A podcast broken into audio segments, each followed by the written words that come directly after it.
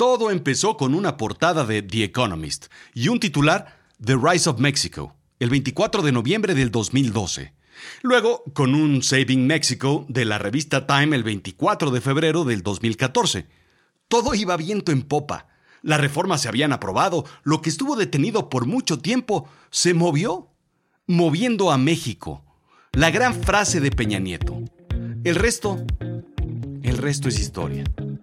La promesa se marchitó y algunos gobernadores, solo algunos, resultaron un poquito corruptos. Yo soy Rodrigo Job y... Yo te cuento.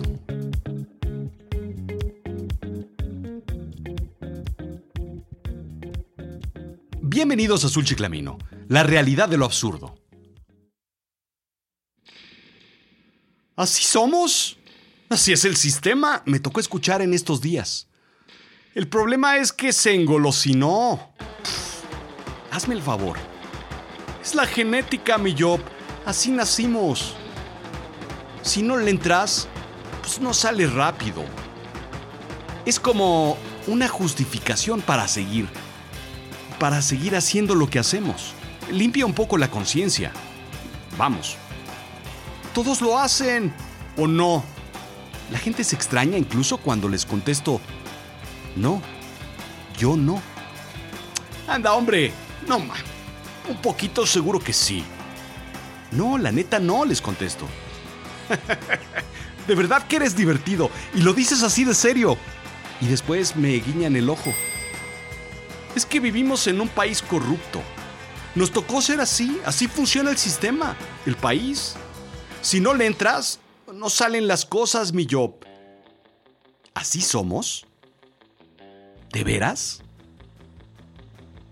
Ciro Gómez Leiva enumera para Imagen TV una serie de nombres de quienes manejan o manejaron el país, no muy distinto a la forma en la que Pierno Doyuna manejaba el auto 00 en los autos locos, el Super Ferrari.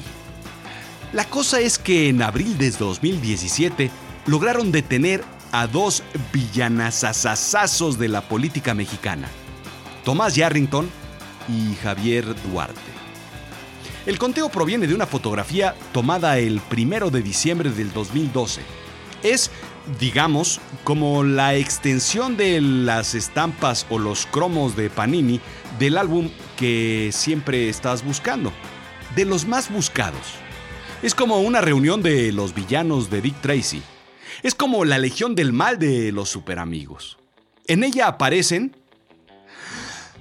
Rodrigo Medina, Granier, César Duarte, Javier Duarte, Borge Fausto Vallejo, los hermanos Macana, Moreira y Moreira, Roberto Sandoval, Mario Anguiano, Ejido Torre, Yarrington, Fidel Herrera, Montiel, Ulises Ruiz, Natividad González, Jorge Herrera, Mario Marín, todos ellos con algún tipo de asuntito legal.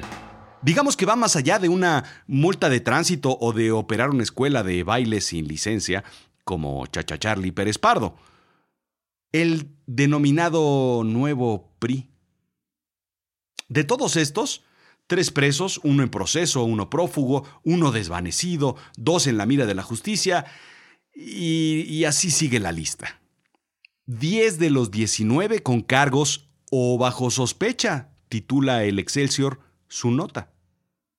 Ah, y antes de que me digan algo así, hay más. De todos los colores y partidos, ninguno se salva. Incluye también a Padres, panista, que está preso, del PRD, Ángel Aguirre, Gabino Cue, Graco Ramírez, Sabines, Amigos de ellos encontramos a Patán Pillovich, al Ecoloco, el ex Luthor, el Acertijo o el Joker, como le dicen en otras latitudes. Junto con él el Pingüino, Bizarro, incluso el Capitán Garfio está por ahí. Ya no vayamos más a fondo. Mejor entremos en detalle. Déjenme explicarles un poco sobre la corrupción. Según la revista Scientific American, Jonathan Schultz de la Universidad de Yale y Simon Gatcher de la Universidad de Nottingham en Inglaterra hicieron un estudio publicado en Nature en 2016. La corrupción no solo daña la prosperidad de una nación, sino que también moldea el comportamiento moral de sus ciudadanos. ¿Qué volé?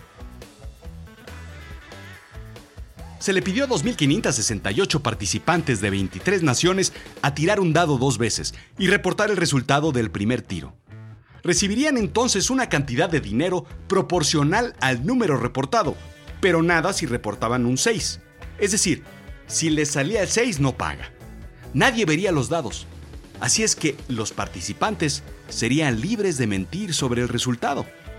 Si todos fueran honestos, el promedio sería 2.5. Mientras que si todos maximizaran la deshonestidad, el número reportado sería siempre 5. Los participantes de las naciones con un alto PBR, predominio de violación de reglas, como Georgia, Tanzania, Guatemala y Kenia, reportaron números más altos que los países con un bajo PBR, como Austria, Reino Unido, Países Bajos, Suecia y Alemania. El experimento se vio truncado cuando los dados desaparecieron después del turno del mexicano. La conclusión, primero, mientras más corrupto el país, más inflado el número que reportaron. Segundo, por algo los mexicanos jugamos con dados, algo que se llama mentirosa.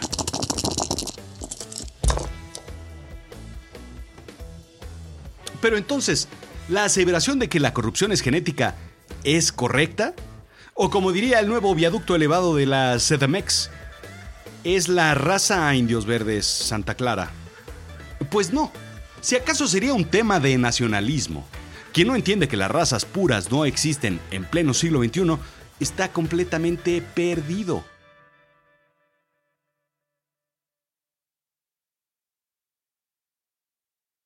Psychology Today la revista que este mes te regala un póster de Pavlov en un diván cubierto por cachorritos, publica un estudio de Jean Lipman Blumen en donde explica que los líderes tóxicos son aquellos cuyo comportamiento destructivo y características personales disfuncionales generan un efecto envenenador, serio y duradero en aquellos a los que liderean. Típicamente son aquellos que trabajan por su propio beneficio y que por sus egoístas fines dejan a sus seguidores peor que como los encontraron. Es... es el Cruz Azul, pues, para que me entiendas. La doctora Lipman sugiere que seguimos a los malos líderes porque tenemos una necesidad de liderazgo, de ser protegidos. Somos animales sociales como los lobos, como los simios, como los spring breakers. Pero la cosa es que creemos fácilmente en los líderes y pensamos que son gente especial. Los ponemos en un pedestal. Es lo que se denomina como romance del liderazgo. Emoji con ojitos de corazón. Y al final terminamos cegados y no podemos o no queremos ver sus malos actos. El siguiente paso es que el líder se crea superior. Por encima de la ley, por encima de todo, por encima de todos. Los líderes tóxicos se corrompen y la corrupción los invade porque nosotros los elevamos a ese nivel. Ellos asumen esa altura. Y tú me preguntarás, oye Rodrigo, ¿por qué tan corruptos? ¿Y por qué tantos? Y yo complementaré tu pregunta con un sospechosismo. Un sospechosismo es, según Santiago Krill, un silogismo sospechoso. ¿Y por qué tan juntitos todos? Primero, la teoría de economía clásica asume que la gente actúa para maximizar sus ganancias. ¿Qué volé? Tú haces todo lo que esté en tus manos para que acumules la mayor riqueza posible, para tener más para ti y para los tuyos. ¿Vamos bien? Segundo, la teoría psicológica dicta que los individuos tienen un incentivo para verse y proyectarse como honestos. Son dos fuerzas que compiten. Los incentivos financieros y los incentivos psicológicos para mantener una percepción personal de honestidad que se equilibra, explica Jonathan Schultz. Es más fácil mantener una buena imagen de uno mismo siendo corrupto si uno está en un entorno con un alto nivel de corrupción. Entonces, el clásico todos lo hacemos porque veo que todos a mi alrededor lo hacen y eso nos pone en el mismo nivel. Ese nivel lo asumo como el mínimo aceptable de honestidad y por consenso todos somos así de honestos. El gran tema es que ellos no se ven como corruptos, pues están en un entorno donde todo es corrupción. Por eso incluso después de ser, ya no digamos atrapados, al menos señalados, se encuentran convencidos de que lo que están haciendo lo hacen bien. Ellos no mienten, de verdad creen que lo que hacen es correcto. Es como los mopeds o Plaza Sésamo. Ellos no saben que son muñecos de felpa porque, pues, todos ellos son muñecos de felpa. O como los marcianitos de Toy Story. No se dan cuenta que son juguetes porque, pues, pues porque todos están metidos en el mismo mole. Pero, ¿quiénes son los países más corruptos del mundo? ¿Es México? ¿Están en Latinoamérica? Pues ahí te va. Transparency International hace anualmente un corruptómetro. Es un ranking de menor a mayor de los países midiendo su corrupción. En las primeras posiciones de los países menos corruptos encontramos Dinamarca, Nueva Zelanda y Finlandia en las posiciones 1, 2 y 3. Estados Unidos en el lugar 18. Uruguay 21, el primer latinoamericano, seguido por Bahamas y Chile, compartiendo el 24. Costa Rica junto con España en el 41 y México, México no aparece aún en la lista. Cuba 60, Brasil 79 y la lista sigue bajando y bajando. Panamá 87, Colombia 90, Argentina 95 junto con El Salvador. Perú 101 y México sigue sin aparecer. Bolivia 113, Ecuador 120 y finalmente México 123, junto con Paraguay.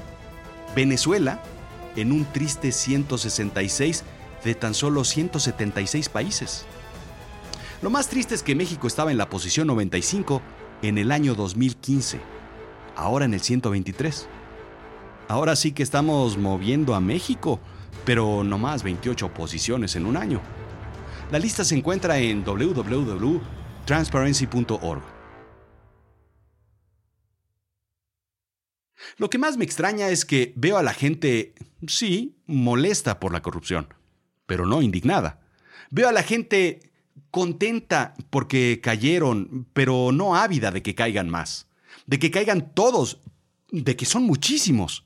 Y no solo digo en México, la lista anterior demuestra que los hay, y los hay en todos lados. A veces siento como si fuéramos peces en una pecera. Se les echa una pizca, una pizquilla de alimento y si siguen comiendo se les echa otra pizquita hasta que se tranquilizan en el fondo a jugar con las burbujas que salen del cofre de tesoro o del barco hundido. Nos alimentaron con el Chapo, con Yarrington, con Duarte, a ver si así se van calmando las cosas. ¿Y los demás? ¿Y los de hasta arriba? ¿Y los que faltan? Lo cierto es que los torcidos, torcidos están.